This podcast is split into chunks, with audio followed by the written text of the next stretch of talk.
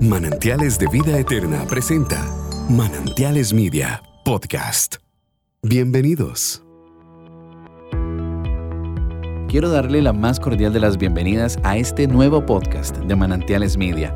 El día de hoy vamos a estar tratando nuestra visión, nuestra misión y nuestros valores. Nuestra iglesia, Manantiales de Vida Eterna, hace aproximadamente un año inició un proceso de refrescamiento, de cambio de lo que es la misión, la visión y los valores.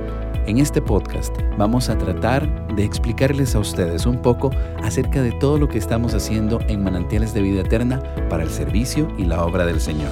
Por eso tenemos dos invitados que han estado muy de cerca en este proceso. Ellos son Denis Centeno y Marco Garita, nuestro administrador. Con ustedes, el podcast de Manantiales de Vida Eterna misión, visión y valores. Bienvenidos muchachos, ¿cómo están? Muy bien, gracias a Dios Michael. Muchas gracias por, por invitarnos. Hola, ¿qué tal Maikito, Lidenitos? Eh, un gusto, muy bendecido de poder participar hoy con ustedes en este ratito y conversar de lo que ya vos has adelantado en la introducción. Vamos a entrar en materia. Vamos a ver, Manantiales entró en un proceso este, donde se renovó, se hizo una reingeniería, se le puede llamar de muchas formas a este proceso. ¿Cómo le pondrías vos a ese proceso, Denis, que se hizo y por qué se hizo? Creo que una de las palabras claves que utilizaste fue refrescamiento, porque muchas veces cuando se utiliza una palabra como reingeniería, se siente como que la iglesia está dando un giro abrupto, ¿verdad? 90 grados o inclusive 180 grados, ¿verdad? Y regresar por donde venía. Sin embargo, ese no es el caso de, nuestra amada iglesia. Eh, no estamos haciendo giros bruscos, no estamos haciendo cambios drásticos. En realidad queremos volver a enfocarnos a lo que el Señor nos ha llamado y tener un tiempo de reflexión, de propiciar espacios para esa reflexión conjunta. No solamente que el pastor esté claro o los pastores adjuntos, sino que realmente los que formamos manantiales estemos claros sobre hacia dónde vamos y por qué, es el centro de este trabajo que se hizo. Marco, ¿cuándo empezó este proceso exactamente? Ok, eh, muy buena pregunta. Para las personas que nos están escuchando, es importante eh, hacerles saber que el pastor general, nuestro pastor Ronald, desde hace ya varios años ha venido con la idea, ¿verdad? De lo que dice Denito, refrescar o ubicar. Esa es la palabra que yo también eh, utilizo para este proceso y en los últimos dos años se aceleró.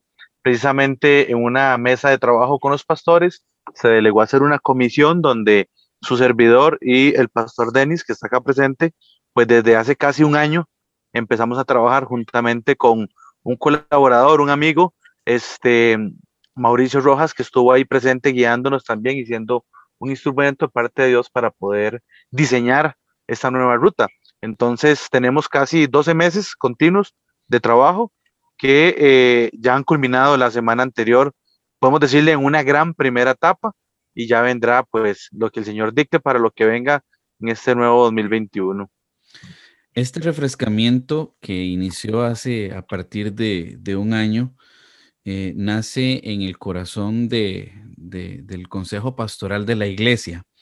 Vamos a ver, a pesar de la pandemia, se dio todo el proceso, se continuó con el proceso, siguieron ustedes y dijeron, bueno, aquí no podemos detenernos porque Manantiales de Vida Eterna necesita eh, volver a, o, refrescar, como ustedes dicen, este, cada una de estas partes, como es la misión, la visión y los valores. Ni la pandemia los detuvo. Denis. Sí, Michael. De hecho, eh, podría verse, ¿verdad? De, de, esa manera en la que en la que lo enfocas. Sin embargo, vieras que, que haciendo como una mirada más amplia del proceso, este proceso comenzó hace muchísimos, muchísimos años. Manantiales de Vida Eterna tenía una misión, una visión bien definidas, pero que estaban muy relacionadas con una metodología específica que tuvimos durante muchos años para, para trabajar el reino, el reino de Dios. Y creo que, que este trabajo comienza hace alrededor de unos seis años cuando se decide ponerle pausa a esa metodología. Nos dimos cuenta que eh, la iglesia estaba trabajando para la herramienta y no la herramienta para la iglesia. Entonces, de una manera muy valiente, el Consejo Pastoral decide ponerle pausa. Creo que ahí es donde comienza, porque cuando vos sabes a lo que el Señor te ha llamado, cuando vos tenés claridad de cuál es el norte de lo que deberías de estar haciendo, puedes tomar este tipo de decisiones de decir, creemos que nos desviamos un poquito de lo que realmente deberíamos de estar haciendo. Y ese momento es clave porque demuestra que sabes hacia dónde el Señor te está llamando. Entonces, este proceso creo que comenzó ahí, cuando decidimos ponerle una pausa al modelo anterior, a la misión y visión que estaban juntas a ese, a ese modelo, y se comenzó un tiempo de una interiorización de qué fue lo que nos pasó, por, qué nos desviamos ese, ese poquito. Y Tal vez la palabra suene, suene fuerte, ¿verdad? Como desviarse. Gracias a Dios no estamos hablando de cosas que, fueran escandalosas, no estamos hablando de alguno de los pastores eh, encontrado en pecado, un desfalco en la iglesia, asuntos administrativos graves. No, no, no, no estamos hablando, gracias a Dios, de ninguna de esas cosas. Estamos hablando de lo que a Dios nos llamó específicamente como manantiales. Eh, Mauricio utilizaba, ¿verdad? Una, una metáfora y, contaba la historia de un hombre que llegó a un pueblo y cuando iba en el camino al pueblo vio que en todos los árboles habían dianas pintadas, ¿verdad? Circulito rojo, blanco, rojo, blanco y en el centro una flecha. Y en el siguiente árbol vio que de nuevo la flecha estaba en el puro centro de la diana. Y otro árbol y otro árbol y todos en el puro centro. La, la diana él pensó para sus adentros, la persona que vive en este pueblo, que, maneja ese arco y esa flecha, es, debe ser el mejor del mundo. Todas las flechas están en el centro de las dianas. Y cuando llegó a preguntar al pueblo qué era lo que ocurría, y encontró a esta persona, esta persona le dijo, no, no, yo primero tiro la flecha y a donde la flecha cae, ahí pinto la diana. Y a veces las iglesias trabajamos así, ¿verdad? Comenzamos a, a tirar esfuerzos este, al aire y lo que va funcionando, eso vamos haciendo. Pero en manantiales estamos seguros de lo que Dios nos llamó a hacer y es por eso que pudimos poner esa pausa. Entonces, eh, yo creo que ese fue el momento donde todo esto comenzó. Bien, Marco, vamos a ver. Eh, Denis hablaba hace un minutito acerca de, Mauricio Rojas, que fue pieza fundamental también dentro de todo este proceso. Eh, ¿Cómo podés describir vos lo que vino a ayudar Mauricio Rojas en este proceso. ¿Puedes contarnos un poquito, Marco? Claro, claro, claro que sí. Bueno, Mau eh, se unió como, como lo decíamos ahora, eh, desde hace un poco más de un año y resto, ¿verdad? año y medio aproximadamente, en conversaciones con los pastores y mesas de trabajo, pero ya se intensificó en el último, en el último año de trabajo. Entonces, de no, Mau fue una persona que Dios utilizó para llegar a, trabajar a nuestro lado y poder eh, ubicarnos, ¿verdad? En el tiempo, en el espacio, específicamente en el caso de Denis, en el caso mío, empezar a extraer eh, el sentir de manantiales, el ADN, y fue la persona que fue armando, ¿verdad? Conforme la información nosotros la íbamos suministrando. Entonces, Mau pues fue súper valioso y siempre vamos a estar muy agradecidos con él porque de una manera muy sabia, eh, muy inteligente, con mucho dominio del tema, vino a ser un, un, mentor, un maestro en esa parte de, refrescar, de ubicar eh, a la iglesia y a nosotros como líderes, qué queríamos hacer, para dónde íbamos, cuáles creíamos que eran nuestros fines, ¿verdad? Eh, ¿Por qué estábamos haciendo eh, esto, lo otro, por qué dejamos de hacer esto y lo otro. Entonces, sirvió para ir amarrando y diseñando este tipo de cosas y al final, pues, el, el ADN de manantiales es el que se mantiene, pero ahora más fortalecido, ahora eh, más ubicado y pues, como lo decíamos vos ahorita al inicio de la pregunta, pues fue alguien muy importante que, que vino a sumarse a este, a este trabajo. De hecho, Marco, me gustaría ahí complementarte porque este último año de trabajo y, pegándolo con lo que Michael nos planteaba en la pregunta, durante la pandemia fue el año de, de concretar, de plasmar lo que ya había venido sucediendo en los corazones. ¿verdad? en los corazones de muchas personas en manantiales de vida eterna, que como dice eh, Marco, tuvimos el, el, honor de trabajar. Dicen en el, en el ámbito legal, papelitos hablan. Y llegó el momento de poder plasmar todas esas reflexiones que Dios había traído a nuestra mente a nuestro corazón en los documentos que comenzaran a echar a andar un proceso, el cual gracias a Dios ya, ya llevamos una buena parte recorrida. Y, Mauricio, como bien lo dice Marco, fue fundamental en esta parte de ayudarnos a plasmar con un orden eh, muy bien llevado, de, de manera que realmente pudiéramos eh, plasmar en una misión, en una visión de poquitos reglones, ¿verdad? De dos o tres reglones y, en tres valores fundamentales, el sentimiento de todo lo complejo de lo que Dios ha sembrado en manantiales de vida eterna. Entonces, ese ha sido un proceso hermoso que durante la pandemia eh, pudimos trabajar y cuando otras iglesias tal vez estaban ahí quietas, eh, este proceso de transformación estaba en lo más y mejor, ¿verdad? En nuestra casa. Este refrescamiento del que se habla. Vamos a ver, para entrar en materia, eh, ya vimos los antecedentes, dónde nació, cómo se dio y el proceso cómo se dio. Vamos a hablar de la nueva visión o de este refrescamiento de la visión, misión y valores que tuvo Manantiales de Vida Eterna. La visión, para las personas que este, se congregan en nuestra iglesia o quienes no se congregan y escuchan este podcast, Manantiales de Vida Eterna define como visión ser una comunidad que anuncia el reinado de Jesucristo, se funda en la palabra de Dios y es guiada por el Espíritu Santo. Esa es nuestra nueva visión. Puedes ampliarnos en dos minutos, yo sé que es muy poquito tiempo, Denis, pero podrías ampliarnos en dos minutos eh, el sentir de esta nueva visión. Claro, claro, la, la visión, Michael, apunta hacia lo que soñamos ser. Creemos que ya lo somos, pero podemos serlo todavía más, podemos hacerlo de una mejor manera, podemos hacerlo de una manera más eficaz y eficiente. Y hacia allá vamos, ¿verdad? Ese es el horizonte con, con, la luna. No sé ustedes, pero yo pequeño jugaba de perseguir la luna, ¿verdad? Ya en agua caliente eran muchos potreros y cafetales y podíamos salir a jugar aún de, de noche. Y me acuerdo jugar de perseguir la luna. Y es ese sentimiento de que te vas acercando, pero sabes que nunca la vas a, terminar de alcanzar. Así es la visión.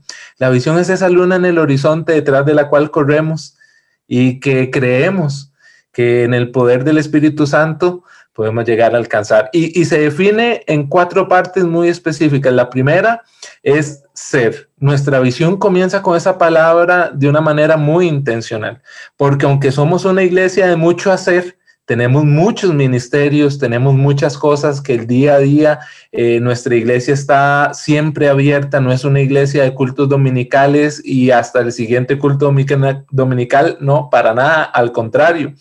Tenemos cientos de actividades que se realizan diariamente en, en nuestra casa, pero queremos caracterizarnos por lo que somos, lo que ocurre en el corazón de un hijo de Dios y que ahí es donde nace eh, el hacer. Por eso nuestra, nuestra visión comienza con el ser y segundo, una comunidad. Queremos ser un lugar donde realmente podamos vernos a los ojos y llamarnos hermanos. El Señor dijo este, a través de Juan, es imposible que alguien ame a Dios, a quien no ve, si es incapaz de amar a su prójimo, a quien sí ve. Y el poder hacer comunidad es un reflejo inmenso del amor que sentimos por Dios y está plasmado ahí en nuestra visión, en esa primera oración, ser una comunidad. Y esta comunidad tiene tres características. La primera es que anuncia el reinado de Jesucristo. Sabemos que el propósito de la iglesia aquí es para la gloria y honra de Dios, para llevar el mensaje del Evangelio, para anunciar que Jesucristo murió, resucitó y que un día vendrá que hoy está sentado en el trono y que de ahí rige con poder y autoridad. Y ese es el centro del corazón del Evangelio. Y la iglesia siempre deberá ser un instrumento redentivo, dice nuestro pastor, para anunciar el reinado de Jesucristo. Número dos, que lo hace fundado en la palabra de Dios. Muchas personas hoy por hoy predican a Jesucristo, pero muchos también predican a un, a un Jesucristo subjetivo un Jesucristo que han fabricado en su mente, en su corazón o en sus propias iglesias y se han apartado del fundamento, dice la palabra, echado por los apóstoles, y que a nosotros nos ha llegado escrito en la palabra del Señor y no queremos apartarnos de ese verdadero fundamento. Y por eso nuestro anuncio deberá estar pegado con esta segunda característica y es que somos una iglesia que está fundada en la palabra de Dios. Y el tercero es el motor de la iglesia. La iglesia comenzó el día que el Espíritu Santo descendió. Eh, Jesús le dijo a sus discípulos, pero recibiréis poder cuando venga sobre vosotros el Espíritu Santo y me seréis testigos en Judea, en Samaria y hasta lo último de la tierra. Y ese día se cumplió en Pentecostés y a través de la visita del Espíritu Santo que vino a habitar en su iglesia, que somos las personas, es que comenzamos la era de la iglesia. Entonces, por supuesto que tendríamos que, incluir esa parte en nuestra visión. Ser una comunidad que anuncia el reinado de Jesucristo, se funda en la palabra de Dios, y es guiada por el Espíritu Santo.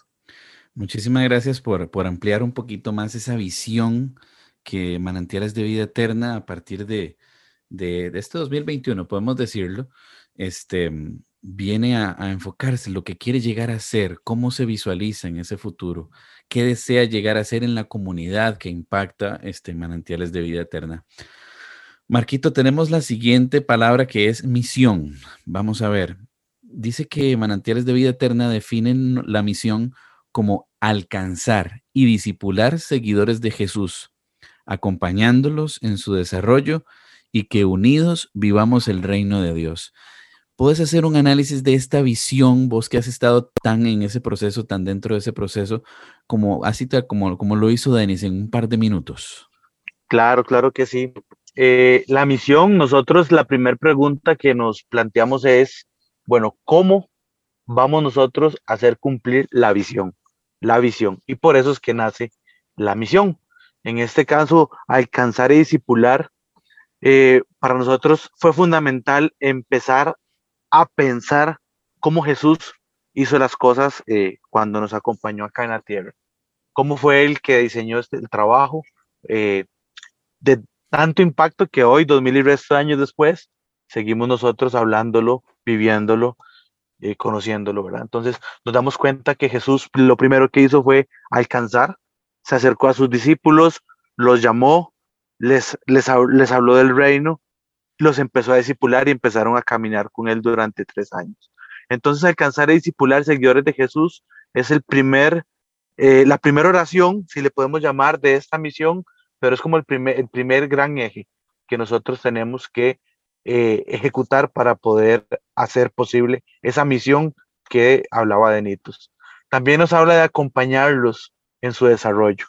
No solo es venir y hablarles del amor de Jesús, que lo conozcan, enseñarles, sino que también caminemos en conjunto con las personas y vivamos, ¿verdad? Este, esta linda experiencia que es conocer al Señor. Entonces, para nosotros es fundamental que podamos acompañarlos, que podamos estar presentes, que podamos conocer cosas, detalles eh, mínimos e importantes, como Jesús lo hacía con sus discípulos.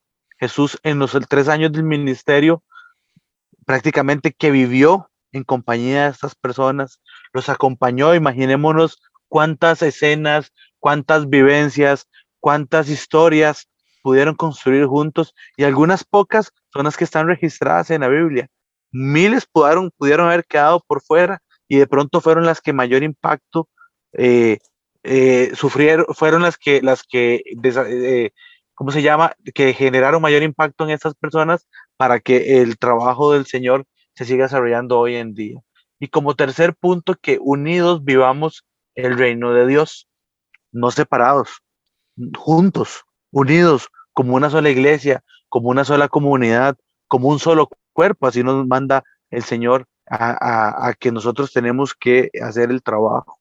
Entonces, podemos dividir la misión en tres partes, alcanzar y discipular, número uno, acompañar, número dos, y número tres, unidos vivamos. Eh, de esta forma fue como creemos que el Señor nos inspiró a diseñar esta misión y así fue como al final pues la pudimos redactar y darle forma a lo que eh, prontamente vendrá.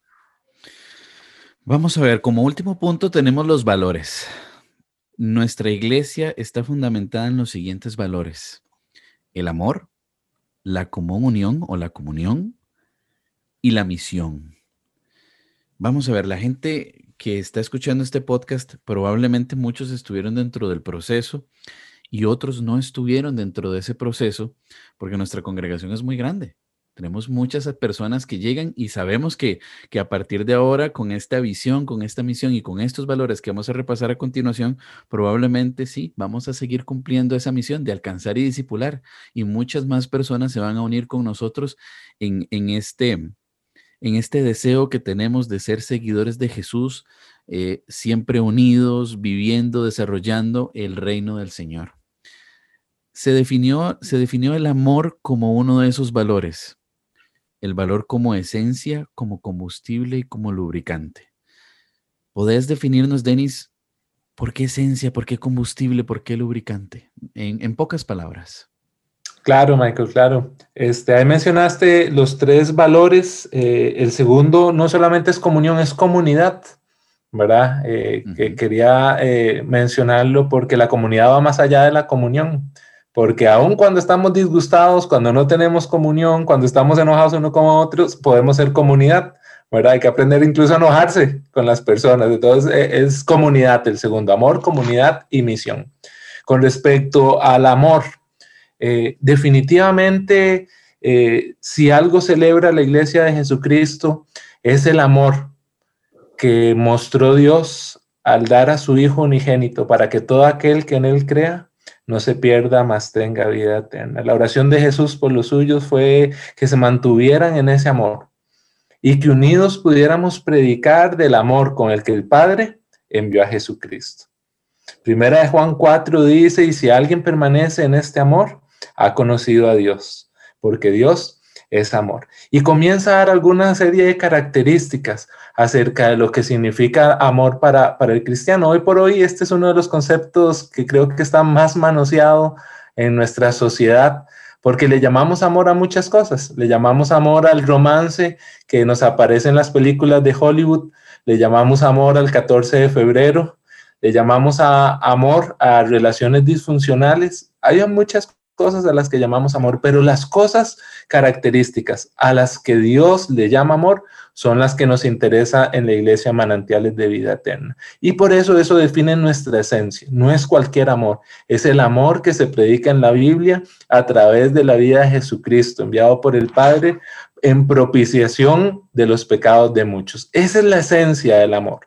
No es cualquier amor, no es el amor que, quisiéramos entender, es el amor del Padre. Y por eso define nuestra esencia, ese amor especial, ese amor único, ese amor diferente que solo Dios puede dar es el que define la esencia de lo que la iglesia conoce y quiere practicar como, como amor. Y definitivamente debemos de reconocer que nos falta.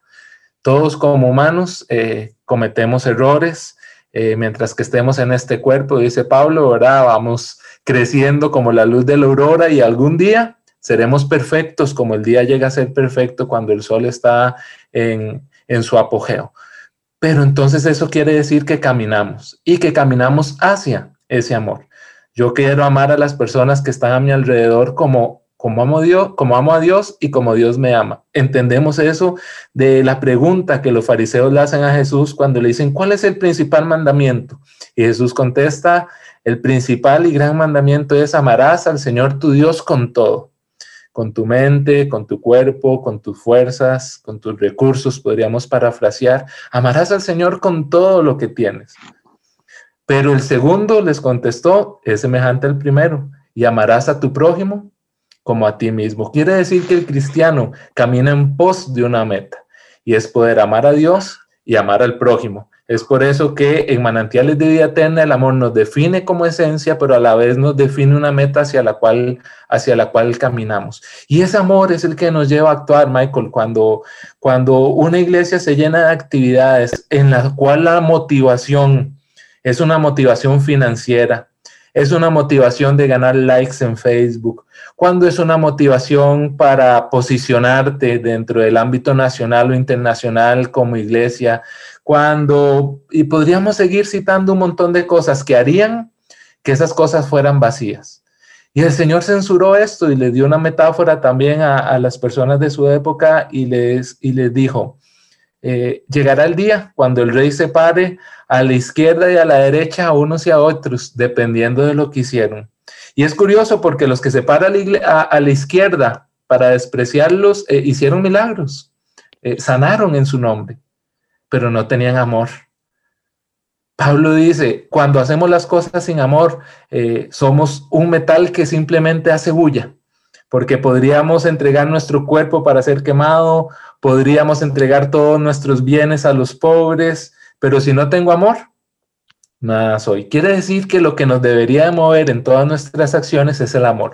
Igual que el combustible mueve un motor en un avión, en un carro, en una motocicleta. Es el amor lo que debe ser el combustible en manantiales de vida eterna para todo lo que emprendamos. Y como cuarto punto queremos enfatizar que es un lubricante, porque en medio de las relaciones humanas, como decía ahora hace un ratito, tenemos que aprender a amarnos los unos a los otros. Ese es el sello del cristianismo. En el Sermón del Monte, eh, Jesús les dijo a los, a los seguidores que estaban con él, este, deben amar no solamente a los que los aman, porque todo el mundo hace eso.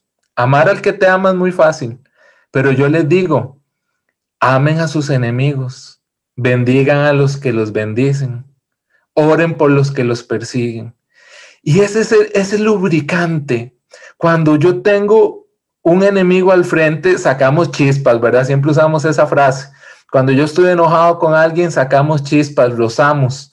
Eh, hay, hay, fricción, ¿verdad? Y utilizamos frases a partir de eso como se calentaron los ánimos, ¿verdad? Están que sacan fuego. Y lo único que puede disminuir eso en medio de la relación entre personas es el amor. Cuando comprendamos que debemos amar como fuimos amados, eh, resulta que el amor es un buen lubricante para aplicar ese amor entre, entre nosotros. Yo definitivamente soy una persona difícil de amar y las personas que se acercan a mí necesitan del amor de Dios para poder amarme. Y sé que al mismo tiempo yo para poder amar a los demás necesito ver cómo Dios los ve y necesito ese lubricante para que en medio de los desacuerdos, de los enojos, de los enfados, podamos seguir amando como Dios nos ama. Entonces, por eso queremos enfatizar esas cuatro cosas cuando hablamos de amor. Amor es una esencia, es una meta, es un combustible y es el lubricante. La comunión, la comunidad. Amplianos eso, ese concepto, ese valor, comunidad. Marquito. Ah, ok, esa era la pregunta. ¿Quién? recordemos, eh, recordemos que, vamos a ver, cada, para, para, para ver cómo me ubico. Recordemos que la iglesia está, está conformada por hombres y mujeres que hemos reconocido a nuestro Señor Jesús, ¿verdad? Que nos hemos arrepentido y que lo hemos aceptado como su Salvador. Partiendo de ahí, Mike hemos nosotros eh, escogido la palabra o el valor eh, este en dos, y lo, lo dividimos en dos partes. Primero, en cómo nosotros podemos ser comunidad o tener comunión con nuestro Dios. Partiendo de ahí, primero debo de tener, ¿verdad? Ese tipo de relación vertical antes de poder yo ser comunidad o tener comunión con mis hermanos, con mi iglesia, de forma horizontal. Entonces, para nosotros es importante, es fundamental que primero nosotros como iglesia podamos tener esa comunión o ser esa comunidad de, dos personas, por así decirlo, entre Dios y nosotros, porque de ahí es donde parte todo. Ahí es donde vamos a hacer tener crecimiento, donde el Señor nos va a transformar, donde vamos a poder desarrollar los frutos, donde vamos a encontrar sentido y propósito. Y de acuerdo a lo que el Señor haga y nos dé a nosotros, de esa misma forma ya yo lo puedo hacer con mis hermanos, mis amigos, las personas que me rodean. Entonces, eh, este es un valor lindísimo que muchas veces ya lo hemos puesto en práctica en manantiales de vida eterna, pero que ahora lo vamos a fortalecer y le vamos a encontrar pues mayor propósito, ¿verdad? Entonces, de esta forma, es importante y me gusta recalcarlo, es que la gente sepa que este valor primero nosotros tenemos que ejercitarlo y fortalecerlo en nuestro Dios de una forma vertical y en esa forma en la cual nosotros nos alimentemos con Él, recibamos de Él seamos transformados, seamos fortalecidos, seamos enseñados. De esa misma forma yo lo puedo bajar a mis semejantes y a las personas que están ahí alrededor. Entonces, estar hombro a hombro, ahí presente, caminar juntos como un solo cuerpo, sentirnos de la misma forma, que lo que uno piense, piensen los demás, que en, la necesidad de uno pueda ser suplida eh, eh, por otro y de esa forma nosotros como iglesia podamos ir fortaleciéndonos y creciendo. Entonces, este valor, eh, pues para nosotros es lindísimo poderlo ejercitar, poner en práctica y que pues vaya a ser un, uno de los de las características más importantes que los miembros de nuestra congregación pues vayan a tener. Muchísimas gracias, Marquito. Denis, el último de los valores, la misión. ¿Cómo podemos explicarlo? Sí, Michael, este, este tercer valor de, de la misión nos habla acerca de la característica misional que tiene la, la iglesia. La iglesia tiene dos responsabilidades. Una es hacia arriba, para con Dios el propósito de la iglesia de eh, ser el lugar desde el cual se adora el nombre del Señor, eh, no entendiendo la adoración solo como cantos, como oración, como, como cosas cúlticas o eclesiales, sino desde donde emergen las acciones humanas que traen gloria, gloria a Dios y una responsabilidad, eh, si esa la podemos llamar vertical, ahora una responsabilidad horizontal para con nuestro prójimo. el mundo desde, desde algún punto de vista puede, puede convertirse en una de dos cosas. Podemos ser una iglesia que mira al mundo como enemigo, como algo que evitar por completo, como algo que definitivamente va a terminar siendo destruido, como algo que se opone a Dios. Y cuando la iglesia mira al mundo de esa manera, pierde parte de su propósito. Porque aunque si bien es cierto, la Biblia habla acerca de que debemos de tener cuidado con el mundo, también al mismo tiempo entendemos que cuando Jesús oró por sus discípulos, le pidió al Padre, no estoy orando para que los quites del mundo, te pido para que los guardes del mal.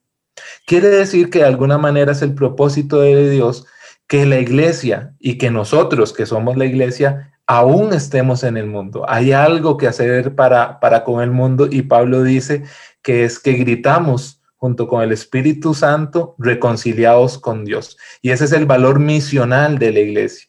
La comunidad que estamos profesando y de la cual Marco hablaba tiene que tener propósito. Más allá de vernos los domingos, más allá de sabernos las mismas canciones, más allá de leer la misma Biblia, necesitamos encontrar el propósito para el cual Dios nos puso en paraíso de Cartago en el año 2021. ¿Por qué a nosotros? ¿Por qué ahora? ¿Por qué en esta comunidad? Y esas son las preguntas a las que queremos darle respuesta a través del valor del propósito, para lo cual Manantiales de Vida Eterna fue establecida en este momento y en este lugar. Eso nos da un sentido de propósito, un sentido de misión integral, una responsabilidad para con la comunidad en la que fuimos puestos para hacer la diferencia. Una comunidad que realmente eh, sea impactada por la presencia de una iglesia. Qué triste, dice nuestro pastor, una iglesia gigante o una mega iglesia con un impacto mínimo en la comunidad. Eh, qué triste. Y aunque nosotros tal vez este, eh, no somos una mega iglesia, ¿verdad? tenemos una infraestructura eh, mediana o grande, pero definitivamente somos impulsados por el más grande, con nosotros camina el gigante, el rey de reyes y el señor de señores. Y si el Espíritu Santo está en manantiales, definitivamente algo tiene que pasar en Paraíso de Cartago y eso nos da ese sentido de propósito de unidad en el Espíritu Santo para cumplir ese propósito por el cual Dios nos puso aquí. Denis hemos, y Marco hemos, eh, en pocos minutos, porque sabemos que este tema se podría ampliar muchísimo, ¿verdad? Hemos tratado de, comunicarle a esa comunidad de manantiales de vida eterna, que, también es parte de todo este proceso o, o, este refrescamiento que hablamos al inicio, que la iglesia como tal, que la congregación como, como tal, manantiales de vida eterna, ha hecho desde hace un año y que en su primera etapa culminó hace unos días.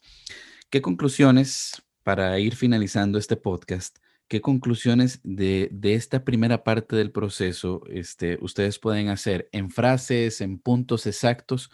Eh, ¿cómo, se, ¿Cómo se sienten ustedes? Marco, ¿cómo, ¿cómo te sentiste vos después de esta primera etapa en conclusión? ok, bueno, que el trabajo apenas inicia, ¿verdad? Que requerimos muchísimo más de nuestro Señor para poder realmente al pie de la letra poder cumplir con, con lo que allí está plasmado y que necesitamos el compromiso y la responsabilidad de muchísimas personas para poder hacer una realidad esto que, que el Señor nos ha dado. Denis. Michael, vieras que yo lo comparo con lo que a veces sucede a lo interno de nuestros hogares.